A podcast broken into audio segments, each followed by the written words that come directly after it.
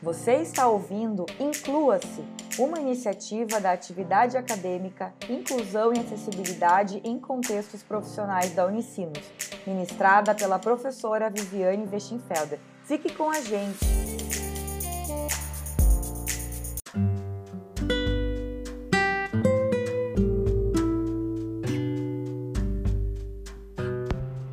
Olá, bom dia, boa tarde e boa noite. Sejam bem-vindas e bem-vindos ao podcast da Turma de Inclusão e Acessibilidade da Unicinos. Somos futuros profissionais maravilhosas da enfermagem, psicologia e relações internacionais e estamos aqui com o episódio primeiro, Olhos que Falam, do Inclui-se. Nele, vamos te contar um pouquinho mais sobre a SERGS, algumas curiosidades sobre cães-guias e cores, além de breves relatos e um pouquinho de psico. Esperamos que nossos sentidos te afetem. Primeiro, comecemos com a SERGS. Ela é a Associação de Cegos do Rio Grande do Sul, e tanto a sua sede administrativa como o centro de reabilitação são encontrados em Porto Alegre.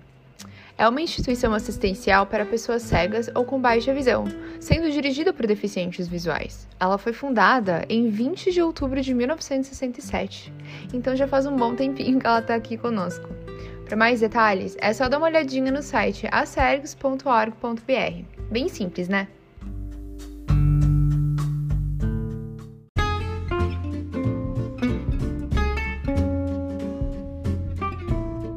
Se você não sabe qual a função e quem a Acergs atende, vem comigo que eu posso te contar. Você sabia que na Acergs são realizados mais de 800 atendimentos mensais de pessoas cegas e com baixa visão? Pois então, a Acergs acolhe pessoas cegas e com baixa visão, fornecendo uma assistência ampla com atendimentos psicológicos, serviço social, produção de materiais em braille e reabilitação.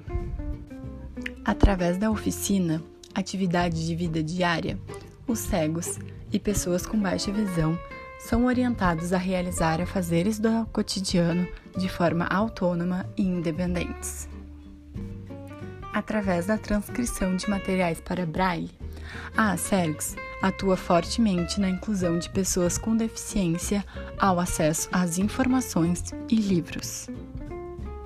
O serviço social, além de prestar atendimento aos usuários com deficiência, inclui seus respectivos familiares neste amplo processo de acolhimento e orientação.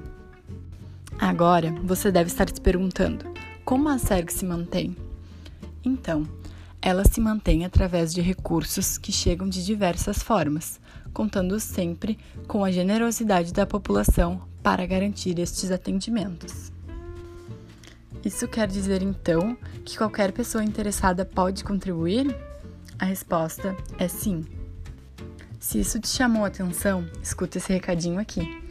Para contribuir, basta apenas cadastrar-se no site da Nota Fiscal Gaúcha e reverter seus pontos para a SERGS. A cada nota fiscal posta em seu CPF, os pontos serão redirecionados para a associação. Existe também outras formas de contribuição, como a arrecadação de tampas de garrafa PET, que posteriormente são utilizadas na compra de bengalas e bicicletas adaptadas para os nossos usuários. Viu que simples? Você pode contribuir com a instituição sem gastar um centavo a mais.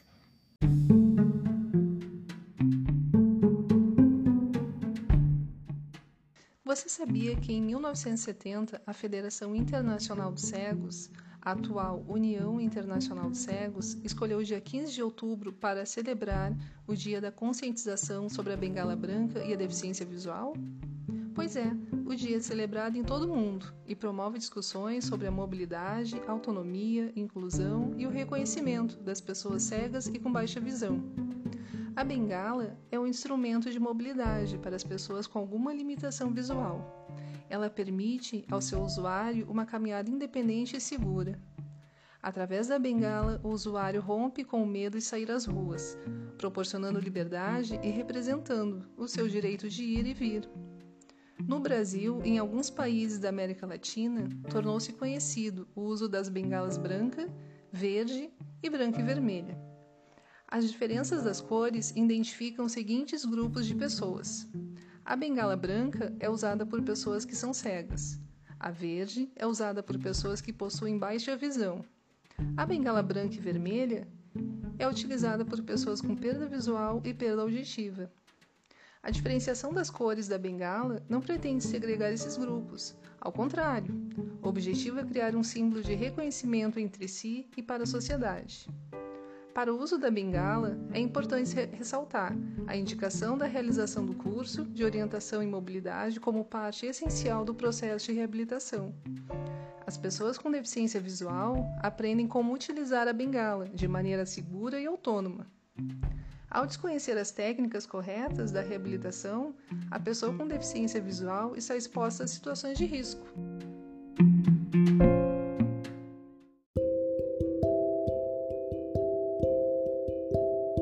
Você sabia que os cães guia trazem mais segurança e agilidade aos deficientes visuais? Estes cães são responsáveis por alertar seus donos ao chegarem perto de uma rua para atravessarem, desviam de buracos e descidas. Pois é, e a Lei 11.126 de junho de 2005 assegura a pessoas com deficiência visual, acompanhada de cão-guia, o direito de ingressar e de permanecer com o animal em todos os meios de transporte e em estabelecimentos abertos ao público, de uso público e privados de uso coletivo. Por serem os olhos das pessoas com deficiência, eles não devem ser distraídos por outras pessoas.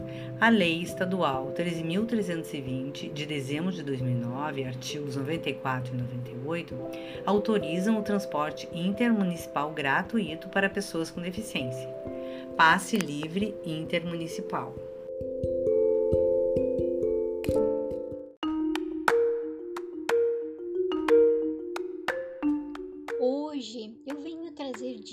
De como ajudar na comunicação com pessoas com deficiência. É muito importante ressaltarmos que, ao auxiliarmos uma pessoa, seja ela com deficiência ou não, devemos levar em consideração se a mesma quer ser ajudada. A palavra já diz: devemos auxiliar e não passar por cima da autonomia do outro. Ao auxiliar, não force uma ajuda. Evite ficar no celular enquanto anda. Você pode estar atrapalhando. Identifique-se ao falar com uma pessoa cega ou com baixa visão. Ofereça lugar no transporte coletivo. Ao dirigir-se sempre à pessoa cega ou com baixa visão e nunca ao seu acompanhante. E como a psicologia pode ajudar as pessoas com deficiência? Bom, a psicologia ela atua com práticas que buscam a inclusão e que auxiliam as pessoas fornecendo espaço, apoio, amparo e também formas que contribuam para que as pessoas se tornem as narradoras de suas próprias histórias, as protagonistas de suas histórias, possibilitando a criação de espaços de escuta ouvindo as demandas e pensando maneiras de lidar com as situações cotidianas, criando formas de reflexão e criando espaços também de diálogo nos grupos para que assim os estigmas sociais sejam eliminados. Então a psicologia ela está altamente ligada à inclusão e às pessoas.